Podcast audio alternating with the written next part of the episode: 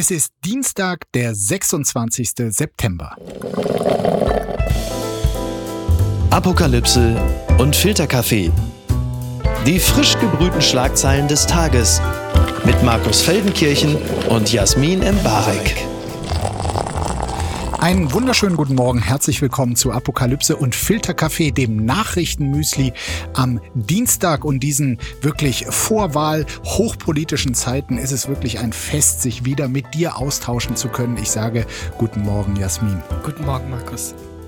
Jasmin, dein, äh, ich will gar nicht lang drum rumreden, dein Idol hat am Samstag auf dem CSU-Parteitag äh, gekämpft um große Zustimmung seiner Partei und es sind jetzt die letzten zwei Wochen angebrochen, bis er eventuell nach einem schlechten Wahlergebnis gestürzt wird. So spekulieren es für mich zwar völlig irre, aber so spekulieren es sogar Münchner bayerische Medien. Wie sehr machst du dir Sorgen, dass uns dieser Mann abhanden kommt, Jasmin?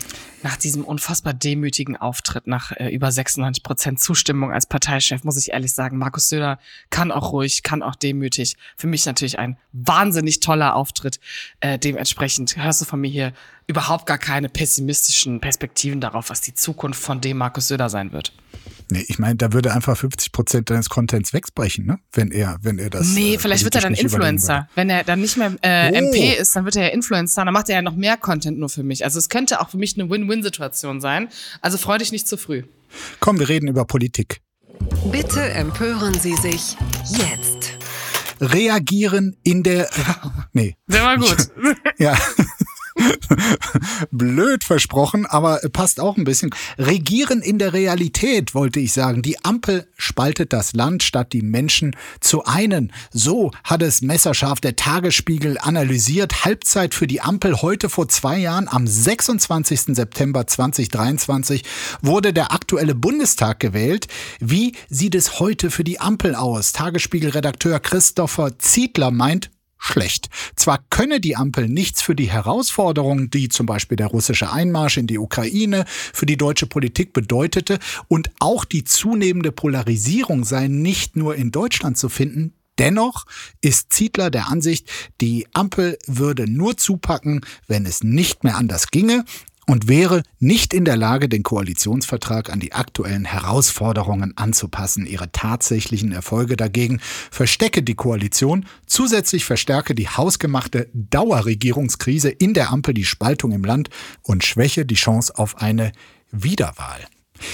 Ja, es wird äh, tatsächlich, äh, das ist jetzt der Beginn quasi des Bilanzziehens zwei Jahre Ampel, obwohl die Regierung ja erst am äh, 6. Dezember war es, glaube ich, gestartet ist. Ähm, ziehst du eine ähnliche Bilanz, äh, Jasmin, oder ist dir das hier ähm, zu negativ? Es ist mir schon zu negativ, weil ich glaube, ähm, die Analyse ist nicht, dass die Ampel das Land spaltet, sondern dass man in einer also politischen Situationen, sowohl außenpolitisch als auch innenpolitisch, in einer Koalition, die es vorher nicht gegeben hat und die leider ähm, mit einem Finanzminister gestartet ist, der den zwei anderen Parteien inhaltlich einfach sehr wenig entspricht. Ein so ein schwieriges Fundament hat, Was soll eher sagen würde. Leider jetzt. Also jetzt muss ich doch Christian ja, Lindner in Schutz nehmen. Leider im Sinne von, egal ob man jetzt eher inhaltlich bei Christian Lindner steht oder bei Habeck und Scholz, diese ganzen Debatten, die wir erleben, die haben ja oft, die haben einfach oft mit Finanzierungsfragen zu tun und mit dieser mhm. Urfrage nach der Schuldenweise und all diese Dinge, die Deutsche eh schon ewig mit sich rumschleppen. Das heißt, ich finde eigentlich, ich mag ja Olaf Scholz nicht reden. Ich weiß, es mögen viele Menschen nicht. Ich finde, dass Olaf Scholz in seiner Nichtkommunikation manchmal mehr Gefallen tut, als ähm, wenn er mehr reden würde. Und ich finde gar nicht, dass er so unkommunikativ ist, weil er ist auch unfassbar viel in Formaten, gibt viele Interviews verhältnismäßig und. Ja gut, aber der mag ja in vielen Formaten sein, aber es kommt ja selten was bei rum. Naja, warte mal ganz kurz, bevor du jetzt schon Olaf Scholz den Wind aus den Segeln nimmst. Diese Umfrage, über die ja gerade alle sprechen, dass ähm, die Ampel viel mehr schon gemacht hat. Also ich glaube, die Zahl ist wie viel? 35 Prozent, 40 Prozent? Ja, also es gab hier eine Bertelsmann-Studie, wonach 174 von 453 abgegebenen Versprechen voll oder teilweise erfüllt sind. Was ja für, so, finde ich, für solche Zeiten. Als die Hälfte. Ja, aber das ist also, ja weniger als die Hälfte, mhm. nachdem sozusagen 6. Dezember diese Regierungsbildung stattgefunden hat, plus Krieg plus postpandemische ja. Zeit. Also du weißt, ich, das ist meine alte Leier, aber ich muss ehrlich sagen, ich finde dieses Framing, dass die Ampel komplett verkackt, ich finde es wahnsinnig schwierig. Es sind drei wahnsinnig schwierige Parteien, ja. die man zusammenbringt an der Stelle. Und, und mein letzter Satz, ich finde, dass diese Regierung auch verhältnismäßig viel überlebt hat. auch viele Personalien überlebt hat. Also ich erinnere mich an so Anne Spiegel, das Na, waren alles noch so Zeiten. Ja, überlebt haben alle, aber eine gute Figur haben nicht alle gemacht. ne? Ja, aber obwohl wir zwei Ministerinnen hatten, die zurückgetreten sind, hat diese Koalition für mich immer noch keinen brüchigen Faktor. Also ich habe nicht das Gefühl, dass jetzt noch mal was passiert. Also selbst mit Nancy Faeser oder ein Habeck, der das Heizungsding überlebt hat. Mhm. Es tut mir leid, vielleicht bin ich auch einfach zu sehr Fan davon, dass sie es einfach geschafft haben bis hierhin. Vielleicht bin ich auch einfach geblendet davon. Nein, ich äh, finde dieses äh, Total-Bashing auch völlig überzogen. Ich glaube, das haben wir auch hier im Podcast äh, nie so gemacht. Äh, Das, was äh, offenkundig schiefgelaufen ist, das gilt es natürlich immer zu kritisieren. Und ja, also lass uns ruhig äh, auch das, was gelungen ist, hervorheben. Also es waren große Ängste da, dass äh, die Energie ausgehe, dass es kalt bliebe äh, im Winter, dass nicht genug Gas da ist. Also da wurde schon in einem gemeinsamen Kraftakt und auch unter Infragestellen von alten politischen Glaubenssätzen äh, wurde hier beherzt gehandelt und ich glaube auch das Umdenken in der in der Rüstungspolitik, in der Unterstützung für die Ukraine, das war alles nicht schlecht. Ich glaube, der Hauptfaktor, warum auch in Umfragen, muss man sagen, die Ampel wirklich, wirklich schlecht dasteht. Übrigens auch der von dir sehr geschätzte Olaf Scholz, also ähnlich schlechte Persönlichkeitswerte hatte kein amtierender Kanzler, also zumindest seit Ewigkeiten nicht mehr. Das haben sie sich wirklich selbst zuzuschreiben, weil wie man dort, wo man schon vorher identifizieren kann. Hier haben wir unterschiedliche äh, Standpunkte. Beispiel Heizungsgesetz, Beispiel Teile der Klimapolitik, wie man dann wirklich alles dafür tun kann, auch noch das größtmögliche Kommunikationschaos anrichten. Dafür äh, muss man sagen, hat die Regierung wirklich einen Preis verdient und keinen guten. Ja, aber trotzdem, da ist auch wieder der Fokus, also worauf springt man bitte als Gesellschaft und als, als Journalist auch an? Also ich weiß, es ist wieder zu realpolitisch, aber sich reinzuversetzen, in was für einer politischen Lage sich diese Regierung befindet, ähm, da kann man ja auch sehr schön auf den Dokumentarfilm von Herrn Lambi verweisen ähm, an dieser Stelle, weil ich ich glaube, die haben, sind mit der Erwartung reingegangen. Wir haben ja da viel drüber diskutiert. Neue Kommunikation, eine andere Art von Kommunikation, die sie übrigens auch machen. Sie kommunizieren anders, als es Regierungen vorher gemacht haben. Aber sie rechnen, Oder haben nicht damit gar nicht. Ja, aber sie haben auch nicht damit gerechnet, dass wahrscheinlich einzelne Menschen in dieser Koalition trotzdem weitergemacht haben wie vorher politisch. Also äh, ich möchte hier nicht Christian Lindner shoutouten, ich möchte hier nicht einzelne Politiker shoutouten, die äh, bei Gesetzesvorlagen etc. vielleicht auch meinen, dass sie da parteipolitisch noch etwas rausschlagen können für Umfragen. Aber ich finde, dass sie mit einem vielleicht zu naiven Blick auch darauf äh, in diese Regierung gegangen sind und Olaf Scholz letztlich auch glaubt, wenn er wenig kommuniziert, dass am Ende die Leute, wenn was geliefert wird, es ihm eh wieder verzeihen. Ich glaube, das ist auch ein Trugschluss. Ja. War ja beim Bürgergeld übrigens genauso. Eins kann man allerdings auch sagen, es hätte überhaupt keine Alternative gegeben, weil man stelle sich mal Grüne und FDP in einer Koalition unter Armin Laschet und der CDU vor. Das wäre damals die Alternative gewesen im Herbst 21. Und es hätte dann nicht nur ein sehr, sehr geschwächter Armin Laschet quasi den Kanzler geben müssen, sondern statt drei Parteien, die sich nicht das Schmutzige unter den Nägeln gönnen, hätte es noch eine vierte, die CSU gegeben und da wäre der Streit zwischen Söder und Laschet, zwischen CDU und CSU wahrscheinlich noch beherzter gewesen als das, was wir heute zwischen Grüne und FDP erleben. Das ist sie jetzt. Die Wende. Wohnungsbaugipfel, mehr Förderung, weniger Klimastandards, das berichtet der Bayerische Rundfunk. Gestern hat im Bundeskanzleramt der Wohnungsbaugipfel mit Vertretern aus Bauwirtschaft und Kommunen stattgefunden. Vorab hatte die Bundesregierung einen 14-Punkte-Plan beschlossen, mit dem mehr Wohnraum geschaffen werden soll. Denn die Schaffung von bezahlbarem Wohnraum ist eine der dringendsten sozialen Fragen unserer Zeit, heißt es am Anfang dieses Papiers. Aufgrund gestiegener Baukosten soll zum einen die geplante Verschärfung der Energiestandards für Neubauten ausgesetzt werden. Eigentlich sollte ab Anfang 2025 ein höherer Energiestandard verpflichtend sein. Auch eine verpflichtende Sanierung auf EU-Ebene, die die Ampel angestrebt hatte, wird aufgegeben. Die Baubranche lobte das Maßnahmenpaket der Bundesregierung, der Deutsche Gewerkschaftsbund und die AWO dagegen kritisierten, dass es sich auf den Neubau fokussiere und bisher zu wenig Impulse für sozialen Wohnungsbau setze. Gerade junge Menschen könnten sich aber eine Neubauwohnung oft gar nicht leisten. Also ein weiterer Minuspunkt äh, im Abarbeiten des Koalitionsvertrages, würde Markus Feldenkirchen jetzt Ja. sagen. Ich meine, es ist so, es war eines der zentralen Wahlversprechen von Olaf Scholz. Äh, ich habe seine Reden damals im Wahlkampf 21 mehrfach gehört und die 400.000 neue Wohnungen pro Jahr, die in Deutschland entstehen sollten, das war eins seiner, seiner großen Versprechen. Er hat sich dann als besonders kompetent im Wohnungsbau quasi dargestellt, weil er tatsächlich in Hamburg das ein oder andere erfolgreiche Programm aufgelegt hat. So, und letztes Jahr gab es jetzt Baugenehmigungen von unter 300.000 äh, Genehmigungen nur, gebaut wurde noch weniger. Da ist man ganz weit weg vom Ziel. Und äh, klar, Gut ist es, das irgendwann zu erkennen. Äh, natürlich haben die Rahmenbedingungen da nicht äh, im Sinne der Regierung und Olaf Scholz gespielt. Äh, natürlich sind die Baukosten gestiegen, die Zinsen.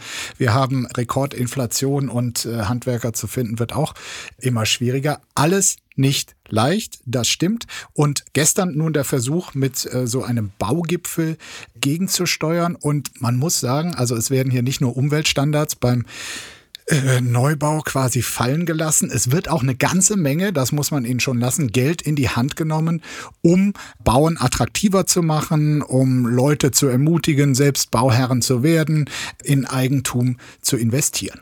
Ein Programm gefällt mir da besonders gut. Eins also von vielen äh, Maßnahmen, die da gestern beschlossen wurde. Für die Jahre 2024 und 2025 will die Bundesregierung das Wohneigentumsprogramm Jung kauft alt einführen. Also nicht zu verwechseln mit dem Programm Alt verkauft neu oder Hund kauft Katze im Sack. Also hier ist gemeint, gefördert wird, wer Immobilien kauft, die saniert werden müssen. Die Mittel dafür sollen aus dem Klima- und Transformationsfonds kommen. Also ich habe mir dieses Papier mal angeschaut. Es sind, wenn es denn beherzt umgesetzt würde und wenn Länder und Kommunen mitspielen, tatsächlich einige Maßnahmen äh, dabei, die zu einer verstärkten Bautätigkeit führen könnten. Und ich finde auch, also das kann man jetzt gut oder schlecht finden, aber für die, äh, die immer nach Eigentum rufen, äh, die ja nicht so auf äh, in Berlin in Fünf-Zimmer-Wohnungen zu sechs Leben stehen, das soll auch stärker gefördert werden. Die Bundesregierung weicht nämlich die strengen Auflagen für ein Förderprogramm auf und es gibt dann vergünstigte Baukredite. Kurze Beispiele. Ähm, demnach werden Einkommensgrenzen von Familien um 30.000 Euro auf 90.000 Euro angehoben. Auch die Kreditsumme soll von jetzt 140.000 Euro auf dann 170.000 Euro erhöht werden. Also ob das jetzt inflationsangepasst ist, das weiß ich nicht, ob das genug ist, aber ähm, ich finde ja immer in dieser Debatte, dass man, glaube ich, sehr oft diesen sozialen Wohnungsbau und den Fokus darauf, dann verliert man ja oft äh, auch die jungen Menschen, die noch auf Eigentum schauen. Ist so ein bisschen, jetzt äh, bin ich wieder ganz nah bei Christian Lindner in diesem Moment, aber ich finde auch schön, dass es sozusagen nicht nur in eine Richtung gedacht wird, ähm, auch wenn die SPD eh auf den Deckel dafür bekommen wird, dass sie ihre eigenen Versprechen an der Stelle nicht einhält. Aber Jung kauft alt. Ich habe das im, im ersten Moment so verstanden, Jung kauft alt, meinen Sie damit auch junge Leute kaufen alte Wohnungen und sanieren die? Also ist das auch genau. so ein, ist das auch aufs Alter gemünzt? Da frage ich mich natürlich, wer soll das kaufen? Aber das finde ich. Äh also die, die Käufer sollen die eher Jüngeren sein, die äh, nicht nur Eigentum, äh, nämlich Altbauten erwerben, sondern auch noch ihren ganzen Elan mit reinstecken und äh, da, wo es äh, Reparatur- oder Sanierungsbedarf gibt, dann diese Altbauten sanieren. Ich fühle mich jetzt zwar davon nicht angesprochen, aber ich äh, finde ich super. Wenn andere junge Leute so viel von ihren Eltern erben, dann go for it. Werbung. Mein heutiger Werbepartner ist Clark. Ich verbringe viel zu viel Zeit am Telefon, am Handy. Und wenn ich auf meine äh, Anzeige was die Bildschirmzeit angeht, starre, dann starre ich entsetzt so lange darauf, dass die Bildschirmzeit noch länger wird. Was nutze ich denn eigentlich? Also bei mir so in erster Linie sind es dann doch wirklich äh, Nachrichtenseiten. Ich daddel gar nicht auf dem Handy, aber ich bin natürlich dann auch recht viel äh, zum Beispiel auf den Musikseiten, aber meistens informiere ich mich oder ich werde informiert und bin sehr viel äh, in den Messenger-Diensten, wo mir dann Freunde und Bekannte schreiben, was ich alles wieder verpasst habe, was ich alles noch machen muss und was ich alles wieder nicht auf die Reihe gekriegt habe. Und da kommt Clark ins Spiel, denn Clark organisiert mein Leben ein kleines bisschen besser. Mit Clark hast du nämlich alle deine Versicherungen im Blick und musst nicht ständig in verschiedenen Apps nachschauen, wann die nächste Kündigungsfrist ist, ob dein Schaden übernommen wird oder an wen du dich wenden kannst. Und hätte ich mal Clark benutzt, dann hätte ich nicht vor zwei Wochen Flatterband an meinem Auto gehabt. Äh, mehr sage ich dazu nicht. Mit deiner Unterschrift bei der Anmeldung wird Clark dein neuer Versicherungsmakler. So können sie deine Interessen gegenüber den Versicherungsgesellschaften vertreten und dir einen digitalen Service mit allen Vorteilen anbieten. Das Maklermandat greift für alle deine Versicherungen, die du in der Clark-App angibst und hochlädst. Du kannst natürlich jederzeit und kostenfrei deine Vollmacht zum Maklermandat widerrufen. Vergiss also das mühselige Suchen Suche nach deinen Policen und manage deine Versicherung digital on the go 24-7. Ach Gott, ja, das wäre so schön. Das muss man machen. Das ist fantastisch. Das könnte mein Leben so deutlich erleichtern. Hol dir ein Upgrade mit Clark. Also Clark spendiert allen HörerInnen einen Shopping-Gutschein von bis zu 30 Euro. Einfach die Clark-App runterladen oder direkt auf die Website gehen.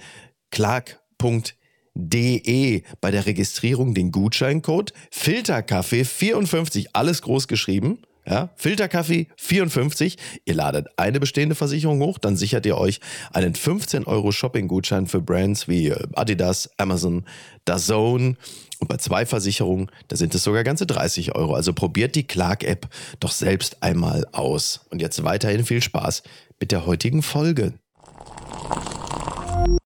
Alte weiße Männer. Genderverbot entzweit die CDU, so steht es in der Süddeutschen Zeitung. Die Diskussion in der CDU um die Abgrenzung zur AfD geht weiter. Grund dafür der Entwurf für ein korrekte Sprachegesetz, äh, pardon, korrekte Sprachegesetz, den die Thüringer CDU in den Landtag eingebracht hat und der erneut mit den Stimmen der AfD verabschiedet werden könnte. Mit dem Gesetzentwurf will die CDU das Gendern in Thüringen in Schulen und der Verwaltung verbieten. Ja, da kommen harte Zeiten auf Katrin Göring-Eckert und Co. zu. Vertreter der Bundes-CDU reagierten mit Skepsis. Wir sollten keine Kulturkämpfe führen, sondern uns mit den echten Problemen beschäftigen. Lebe ich sicher? Ist mein Arbeitsplatz sicher? Ist mein Geld sicher? Und die Zukunft unserer Kinder? So CDU-Generalsekretär Carsten Linnemann. Voraussichtlich im November wird der Thüringer Landtag über den Gesetzentwurf abstimmen. Die CDU-Fraktion hat bereits angekündigt, dass sie den Antrag nicht zurückziehen werde. Ja, ich meine, nach dem korrekte Grunderwerbsteuergesetz von vorletzter Woche, bald das korrekte Sprachegesetz, sponsert bei AfD und es drängt sich doch so ein bisschen die Frage auf, haben Thüringer Christdemokraten einfach nicht mitbekommen, wie viel Wirbel sie mit ihrer gemeinsamen Abstimmung mit der AfD zur Senkung der Grunderwerbsteuer ausgelöst haben oder haben sie es mitbekommen und fanden es einfach so geil, dass sie den Erfolg gleich wiederholen wollen? Ja, letzteres, ne? Also das, ich glaube, das kann man jetzt auch ganz unverblümt sagen. Ich habe die letzten Kritiker, die die CDU entkräften wollten und gesagt haben, sie müssen ja auch mal irgendeinen Sieg mit nach Hause nehmen. Äh, und äh, wenn die AfD dafür stimmt, ist das ja nicht unser Problem. Aber in dem Falle polt man ja auch inhaltlich einfach wahnsinnig auf so ein rechtspopulistisches Thema, wo man ja auch weiß, dass die AfD dahinter stehen wird. Und ich muss dir ehrlich sagen, ne, generell die Gender-Debatte, ich finde, die ja ist ja schon lange gelöst, aber die CDU anscheinend nicht. Ich finde diesen diese Ironie, wenn man ja auch gerade Kommunisten hasst in der CDU und so ne strenge Regelung und verbieten und irgendwie die Grünen dafür kritisiert, dass sie umverteilen wollen, dann Leuten zu verbieten, etwas zu tun, was rein theoretisch Demokraten dürfen. Das ist irgendwie die schönste Ironie daran, äh, Leuten aufzuzwingen, was sie zu tun haben, wenn man sich doch selber die ganze Zeit bedroht fühlt von dieser Identitätsdebatte. Ja. Das tut, glaube ich, der, also es tut der CDU in Thüringen als auch auf Bundesebene einfach nicht gut, weil man sich so also so verloren hat in diesem komischen Kultur-Twitter-Kampf. Wen, also ernsthafte Frage, wen interessiert die Gender-Debatte wirklich noch, außer Leute, die dafür mit vielleicht 2431 Likes auf Twitter noch zwischendurch an so einem Sonntagnachmittag generieren? Also, erstmal müsste ich eh, eh mal wissen, ob in Thüringer Schulen und Verwaltungen äh, exzessiv gegendert wird. Ich habe da meine äh, Zweifel. es gibt ja die äh, zu dem Thema die äh, mittlerweile schon zum Mantra erhobene Äußerung von Daniel Günther aus Schleswig-Holstein, auch CDU, der vor ein paar Monaten ähm, in einem Interview gesagt hat, es bringt uns nichts, wenn wir über so einen Mist diskutieren.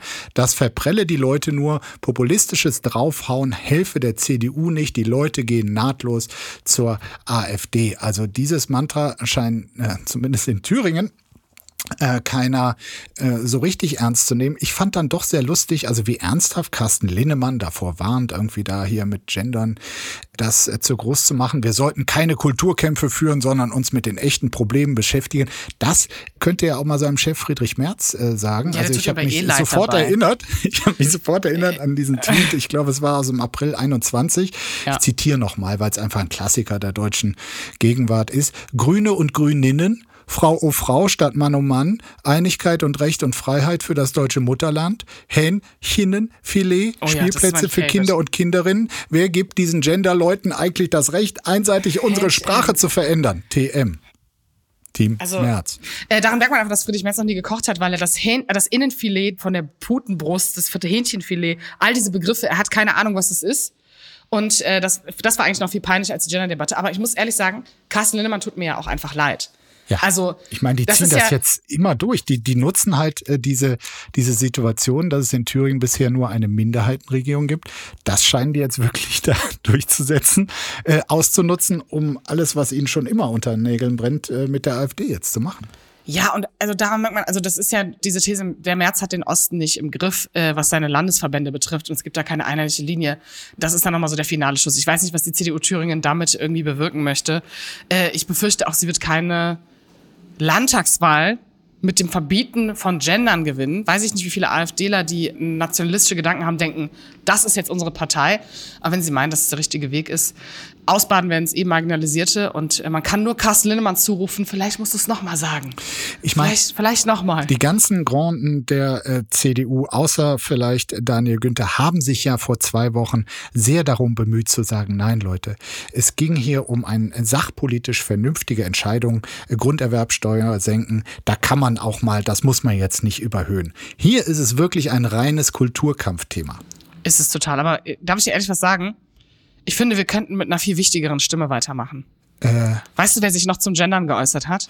Heino, Nee, die, die weibliche Form davon. Rat nochmal weiter. äh, die weibliche Form von Heino. Äh, Wer fällt dir da sofort ein in der deutschen Ja, äh, Promi-Branche. Helene Fischer.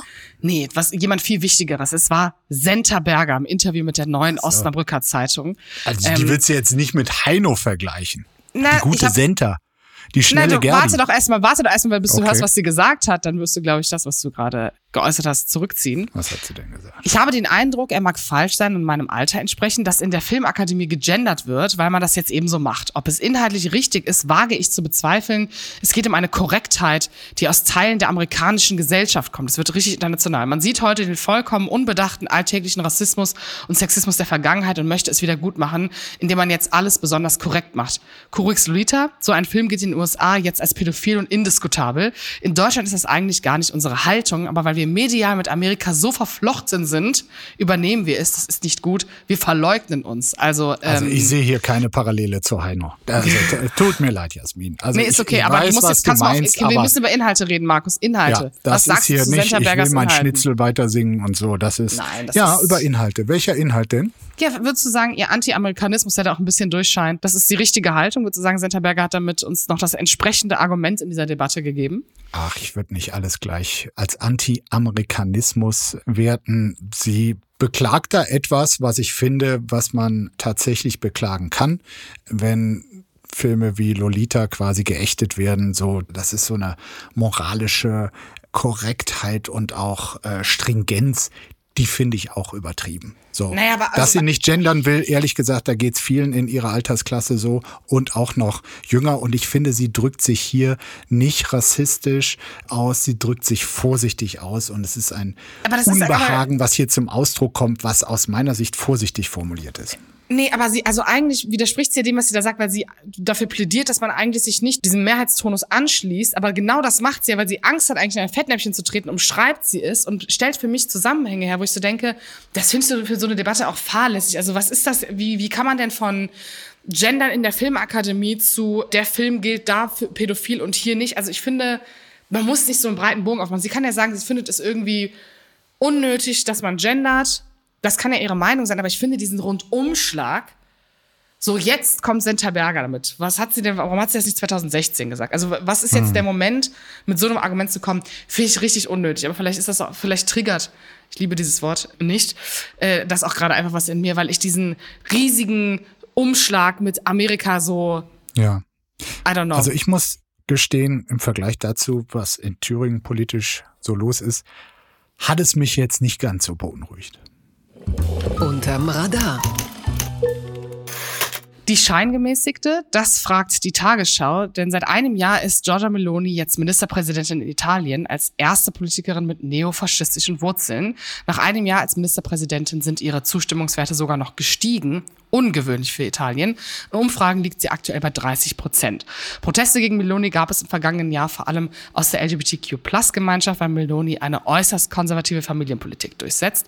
Dass ihre Politik sonst keine weiteren größeren Protestbewegungen ausgelöst hat, liegt vor allem daran, dass die italienische Opposition zerstritten ist. Auf europäischer Ebene war die Sorge angesichts einer neofaschistischen italienischen Ministerpräsidentin sehr groß. Doch ein Jahr später sieht es so aus, als trete Meloni in der EU deutlich gemäßigter auf als noch im Wahlkampf angekündigt. Der Politikprofessor Piero Ignazi ist dennoch der Ansicht, dass Meloni gefährlich für Italien und die EU werden kann. Zitat, man darf sich vom Anschein nicht täuschen lassen. Also wir haben ja live begleitet, wie Meloni diesen Posten gewonnen hat. Markus, mhm. würdest du dieser Analyse zustimmen? Also man hat ja das Gefühl, wenn man sich so wahnsinnig viel beobachtet, es ist ein bisschen gemäßigter als gedacht, aber sie ist ja eigentlich trotzdem einfach sehr faschistisch in vielem, was sie tut. Naja, nee, im praktischen Regierungshandeln ehrlich gesagt gar nicht. Sie bekennt nur so demonstrativ, um die äh, Kampfgenossen nicht zu enttäuschen, bekennt sie sich zu ihren neofaschistischen Wurzeln. Und ich meine, das äh, will schon was heißen. Also, aber sie operiert nach dem Motto Mussolini äh, muss so kaschieren. Also das ist äh, alles, äh, was sie macht, sowohl in der Finanzpolitik, in der Steuerpolitik, in der Europapolitik, in der Ukraine-Unterstützungspolitik. Also das fällt überhaupt nicht aus dem Rahmen. Äh, Italien Italien bekommt auch weiter die ja an Auflagen gebundenen Unterstützungsgelder aus äh, Brüssel. Also sie verhält sich da nicht so, wie man es von einer Neofaschistin erwarten könnte. Aber die große Frage, die Herr Professor Ignazi, auch ein schöner Name für einen Faschismusforscher, äh, hier aufgeworfen hat, ist natürlich, ist das nur ein Bluff ist das quasi sehr, sehr strategisch. Die Frage wird oft aufgeworfen, dass man erstmal etabliert man sich dort, wie man ist, indem man nicht weiter auffällt. Und wenn man aber, sagen wir mal, äh, Pläne für eine wirklich faschistische Politik hat, das macht man nicht sofort, sondern man gewöhnt das Volk quasi und auch die anderen Länder äh, schleichend daran. Diese Sorge gibt's natürlich nach wie vor. Ja, und vor allen Dingen, also für mich ist auch so ein bisschen das Pulverfass. Natürlich ist sie daran gebunden, dass sie weiß, dass sie in der EU nicht einfach ihre Dinge so durchziehen kann, auch mit Blick auf die Migration und Tunesien, hat aber aktuell wieder diese Probleme. Und wenn prinzipiell ihr eigentliches Nichthandeln bei der Migrationsfrage mhm. dazu führt, dass sie trotzdem in Umfragen dazu gewinnt, ist für mich auch die Frage, wie faschistisch wird das eigentlich noch werden, wenn die Leute das Gefühl haben, eigentlich ist sie ja gar nicht so schlecht und dann wählen sie sie noch vermehrt wegen dieser Migrationsfrage. Also ich habe das Gefühl, das ist so ein, da warte ich die ganze Zeit auf so einen Knall, mhm. um das mal ganz äh, pessimistisch zu projizieren. Ja, es ist zumindest für das, was man ihr und ihrer Partei zugetraut hätte, auch diesem Regierungsbündnis, da sind ja noch andere Rechte mit dabei, das ist ja nicht nur ihre Partei. Ja. Klar, da hätte man gerade, äh, was die Migrationspolitik angeht, noch härtere Maßnahmen erwartet. Es stimmt aber nicht ganz, dass da nichts geschehen sei. Also für die, die wollen, äh, dass da Härte gezeigt wird. Also es wurde zum Beispiel für Migranten ohne Bleiberecht die Abschiebehaft auf 18 Monate verlängert. Auch die Option von denen Kaution zu verlangen. Sie schöpft also halt die Grauzone ein, ein, aus, ne? Also das muss man, genau. sie schöpft halt eine Grauzone aus. Aber das meine ich mit, wann tritt sie genau über diese Schwelle? Das ist ja nur eine Frage der Zeit. Ja. Was als Beispiel genannt wird, äh, dass sie so äh, schwulen- und lesbenfeindlich sei, das fand ich jetzt ein bisschen in diesem Artikel zumindest äh, seltsam, weil es nämlich Strafen für Menschen gibt, die ihr Kind per Leihmutter bekommen. Und also da würde ich jetzt noch nicht per se eine Schwulen- und Lesbenfeindlichkeit von ableiten, weil wir kennen auch die Bedingungen, dass bei Leihmutterschaften, klar gibt's da äh, wunderbar im Konsens bestehende Leihmutterschaften, aber es oftmals wird gerade im Ausland auch ökonomisches Leid von Frauen Frauen ausgenutzt. Also, dass man da ein bisschen skeptischer draufblickt, ist für mich noch keine faschistische Politik. Naja, aber es geht ja darum, wie sie vorher aufgetreten ist und auch das konservative Familienbild, das äh, Politiker ihrer Partei vertreten, auf Social Media unter anderem. Beiträge, die geliked werden, ja. das Absprechen von der Existenz verschiedener Geschlechter, das war natürlich auch schon vor ihrer Wahl ein großes Ding. Also ich verstehe sozusagen die Angst, dass da auch mehr kommt. Wie gesagt, ich meine, also es ist eigentlich ist es ein Pulverfass, weil es ist so ein bisschen, ja, sie hat das Image der Gemäßigten, sie kann sich auch unfassbar mhm. gut verkaufen, wenn sie sich mit demokratischen Regierungschefs der EU trifft. Aber das wird ja irgendwann, je nachdem, wie ihre Popularität äh, sich weiterentwickelt, braucht sie das vielleicht einfach nicht mehr. Aber ich will da nicht so viel reinprojizieren, vielleicht sprechen wir auch in einem Jahr davon und sie hat irgendeine Affäre am Hals und muss zurücktreten und dann gibt es eine linke Revolution in Italien. Who knows? Aber ich schaue da sehr pessimistisch drauf. Sowas kann man sich nicht ausdenken. Heftiger Erbstreit bei Drogeriemarktmogul Erwin Müller. Adoptivkinder klagen so steht es im Fokus. Erwin Müller, der Gründer des äh, Drogeriemarkts Müller, besitzt laut Forbes rund 2,3 Milliarden US-Dollar. Nun haben die drei Adoptivkinder des Milliardärs geklagt und fordern ihren Pflichtanteil von rund 500 Millionen Euro am ererbten Vermögen ein. Müller hatte 2015 ein befreundetes Ehepaar und den Bruder des Mannes adoptiert, nachdem die Beziehung zu seinem eigenen Sohn zerbrochen war. Im Adoptionsvertrag wurde festgelegt, dass die drei Adoptivkinder auf den Pflicht Teil ihres Erbes verzichten. Stattdessen erhielten sie in den Jahren nach der Adoption erhebliche Einmalzahlungen. Also es ist ein bisschen kompliziert, aber es ist äh, echt eine gute Familienposse.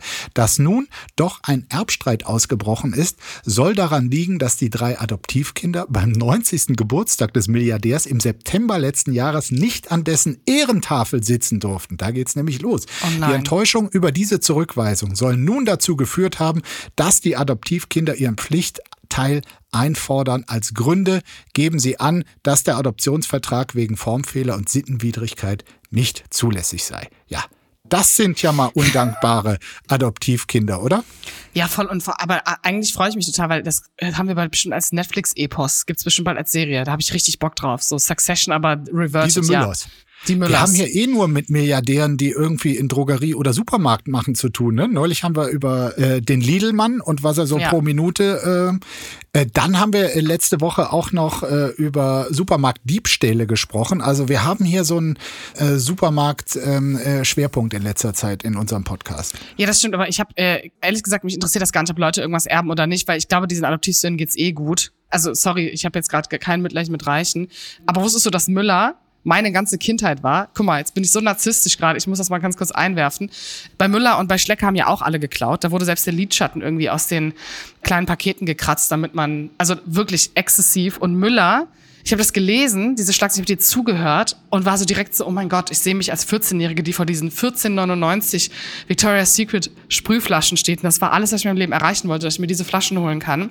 Deswegen ist Müller Top-Drogeriemarkt und mir tut's ein bisschen leid, dass dieser arme Mann nicht in, also in Frieden ruhen kann anscheinend, weil sich Leute über sein Geld streiten. Aber für mich hat er ganz viel getan. Er hat nämlich Victoria's Secret nach Deutschland gebracht.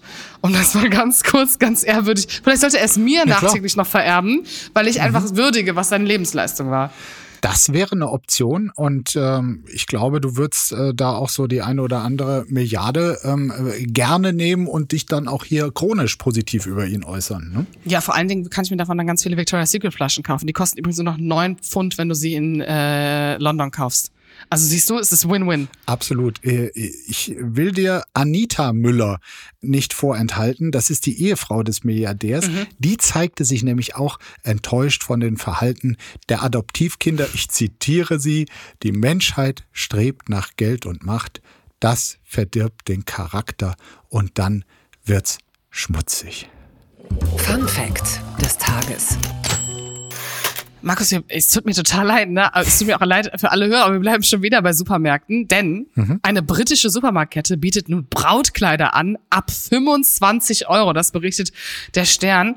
Denn wenn man für ein Hochzeitskleid oder einen Anzug nicht viel Geld ausgeben möchte, kann man das ab sofort in Großbritannien auch für ganz wenig Geld. Denn Sainsbury's bietet jetzt Hochzeitskleider für 25 oder 60 Euro an und einen Hochzeitsanzug für umgerechnet 135 Euro plus Elegante Krawatte gibt es aktuell für 2,88 Euro und passende Schuhe hat der Supermarkt ebenfalls im Also bei, Sortiment. bei den äh, Preisen weiß ich nicht, ob die Milliardär werden hier, die, die Besitzer von Sainsbury. naja, also 2,88 Also- für eine Krawatte, das ist, das ist ein Schnäppchen. Ja, also, also bei mir kommt jetzt, da geht mein Klassenherz schon wieder auf. ne? Also einerseits ist natürlich irgendwie für Menschen, die sich eh was nichts anderes leisten können, ist das natürlich eine super Möglichkeit, dass man sich was Anständiges zum Anziehen holt. Ich weiß ja nicht, wie die aussehen, aber ich kann mir gut vorstellen, dass jetzt keine unfassbar hässlichen untragbaren äh, Kleidungsstücke sind. Andererseits erstens, was sind das bitte für Arbeitsbedingungen und warum? Also in welcher Welt kommt eine Supermarktkette darauf? Also ich meine, H&M kann ja auch für 40 Euro mal ein Breitkleid verkaufen.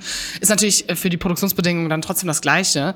Aber wenn du, in, also das Gefühl auch, das Feeling, du gehst in den Supermarkt rein, hast so ein Schiebetrolley und dann wirfst du da so ein Brautkleid rein für 25 Euro. Polyester sind's übrigens, das Ja, Brautkleid. Gut, das überrascht jetzt nicht, aber ich kann dir auch sagen, Brautkleider für 1000 Euro sind sehr oft äh, 100% Polyester. Dementsprechend, daran würde ich es nicht messen.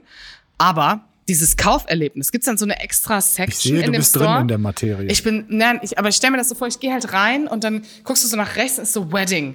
Section, dann gehst du da so rein und dann, wie bei, kennst du in Köln diesen, äh, diesen Ringladen, wo dann dieses äh, Hochzeitspärchen so rauskommt und es dreht sich auf dieser Scheibe und du hast voll den Flair, ich möchte dann direkt nochmal heiraten. So stelle ich mir das vor, dass da so viele Gadgets sind und kleine Figürchen und Musik und Blinklichter und dann ist da so ein Kleid mit so ein paar Perlenstickereien. Prinzessin-Hochzeit, ne? Ja. Guck mal, du musst doch einfach auch mal da sein für den Trash. Ja, Absolut. Also eine schöne Polyester-Hochzeit. Ähm, da schwitzt man auch ordentlich. Also so einen Tag behält man dann wirklich in Erinnerung. Polyesterhochzeit, guck mal, wenn Leute immer älter werden, ne, dann könnte irgendwie der 130. Hochzeitstag, wenn es dafür noch keinen Namen gibt, könnte man einfach Polyesterhochzeit nennen. Weil dann hat man so lange überlebt wie diese Das Plastikstoffe. ist, oder? Da haben wir einen äh, Begriff geprägt. Ja. Polyester eine Hochzeit. Das gefällt mir richtig gut. Kann das bitte jemand Danke, auf Wikipedia Sainsbury. schreiben, dass wir die Gründer dieses, dieses Begriffes sind? Was anderes möchte ich nicht hinterlassen. Da denke ich gerade auch an Herrn Müller. Das Kleingedruckte. Jetzt halt dir die Nase zu. Stinkende Riesenblume vom Aussterben bedroht. So steht es im Spiegel. Rafflesien sind die größten Blumen der Welt und die, die am schlechtesten riechen. Die Pflanze wächst nur in Südostasien im Regenwald und riecht nach verrottendem Fleisch.